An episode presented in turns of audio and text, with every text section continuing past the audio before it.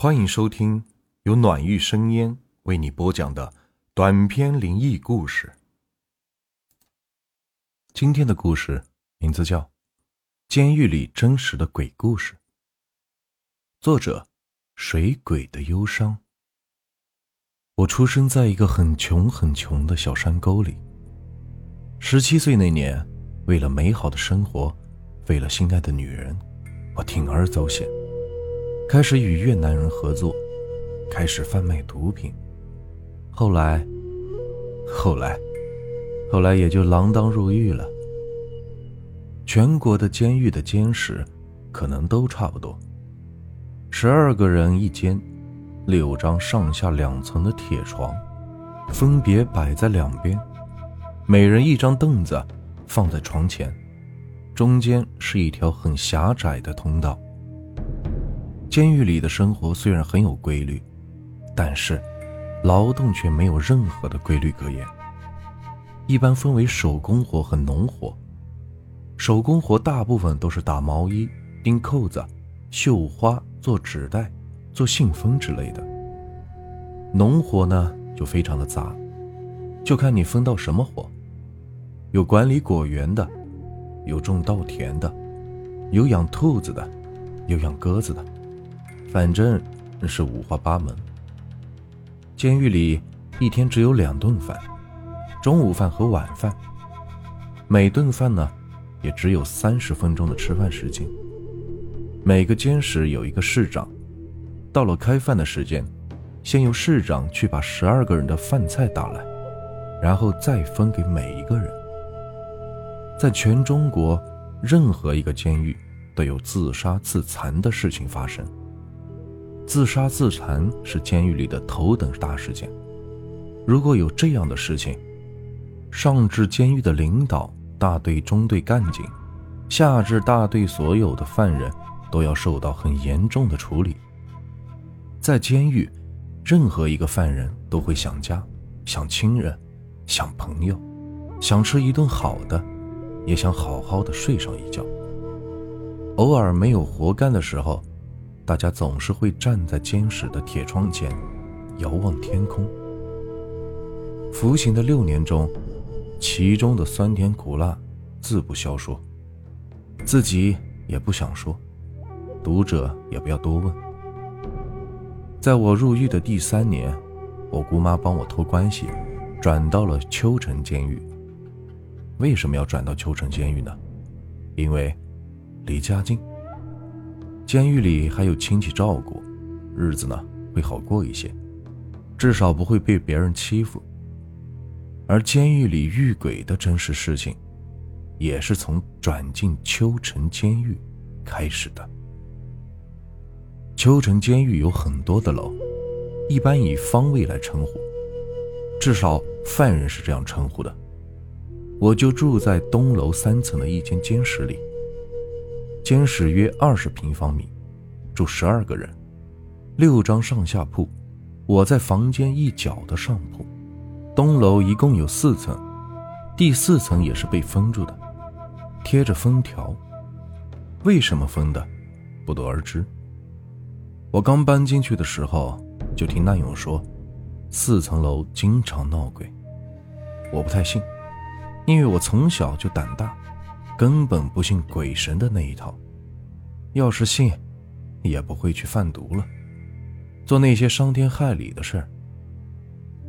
有一天晚上，刚躺下不久，四层楼上就开始有动静，非常的清晰，是人在走动的声音，在不紧不慢的拖着步。不一会儿，走路的声音变成跺脚的声音。而且跺的是非常的猛烈。按理来说，不管跺脚声还是拖步声，都是很正常。但是，在监狱里发生这种事情，就绝对不正常。不要说犯人不允许那样做，就是狱警也不行。我们监视的人可能是已经习惯了，只是静静的听着。是人的，走开。是鬼的，就过来。我说道。结果那脚步声慢慢的走到我这边，然后在我头顶上的四楼猛跺一阵后，就拖着步慢慢走远，直到声音是彻底的消失。我以为他怕我，以后就不会再有声音了。没想到的是，那声音是越闹越烈，甚至有几次，我连做梦都梦到有一双脚踱着步来到我的面前。我与狱警也聊过此事，他们说这件事很早以前就有，他们曾经在有过动静的时候带着警棍冲上四楼。但什么也没有。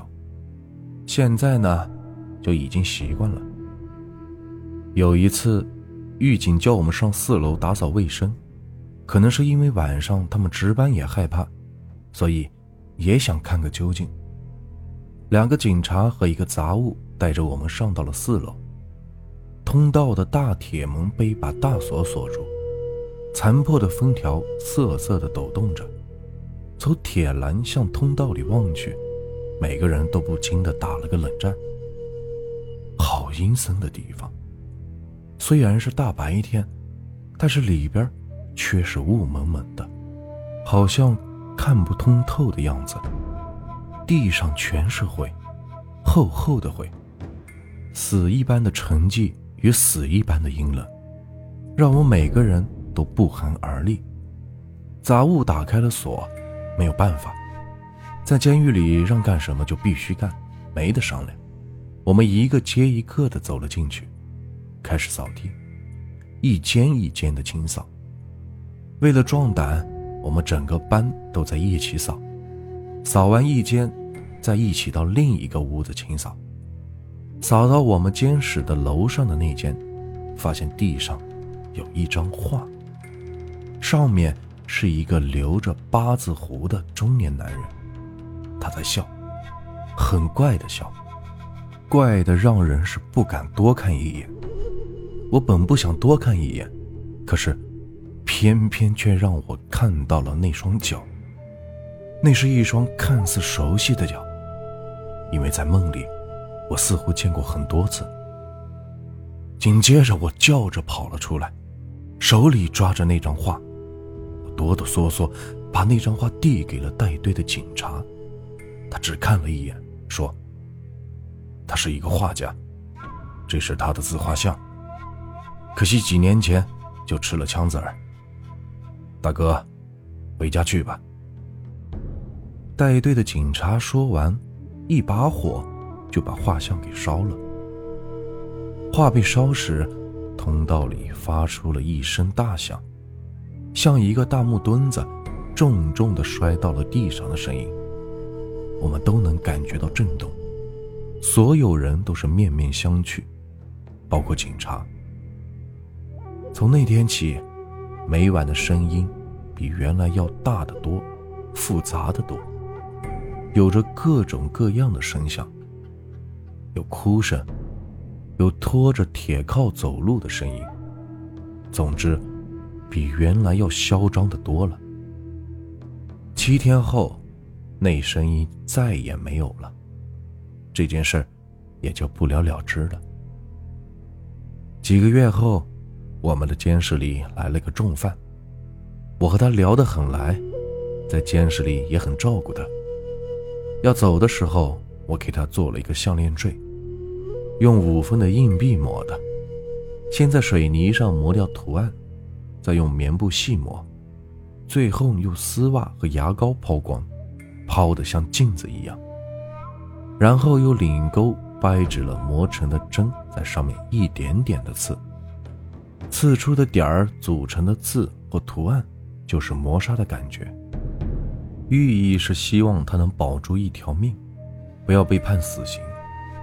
他很喜欢那个小吊坠。过了一段时间，一晚，我挂在墙上的一个小葫芦突然无缘无故的掉了下来。屋里没有风，绳子也没有断，小葫芦就掉在我的腿上。我当时有种莫名其妙的感觉，觉得有人进来了，而且就在我的面前。我看看大家都没有什么反应，而我却实实在在的感觉到有东西在我的面前。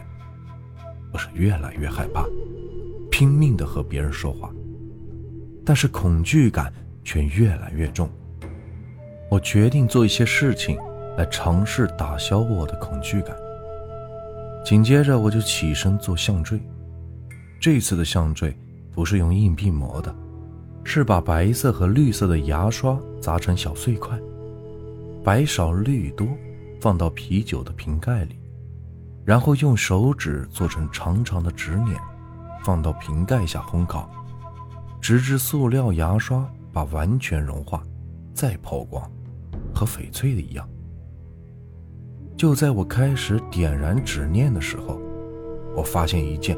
让所有人都大吃一惊的事情。纸念在燃烧，但是纸并不是被烧断。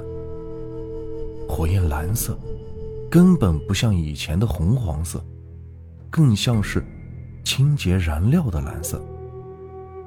监室里的人都大声称奇，只有一个五十多岁的老者说了一句话：“有人帮你。”我想不出帮我的人是谁。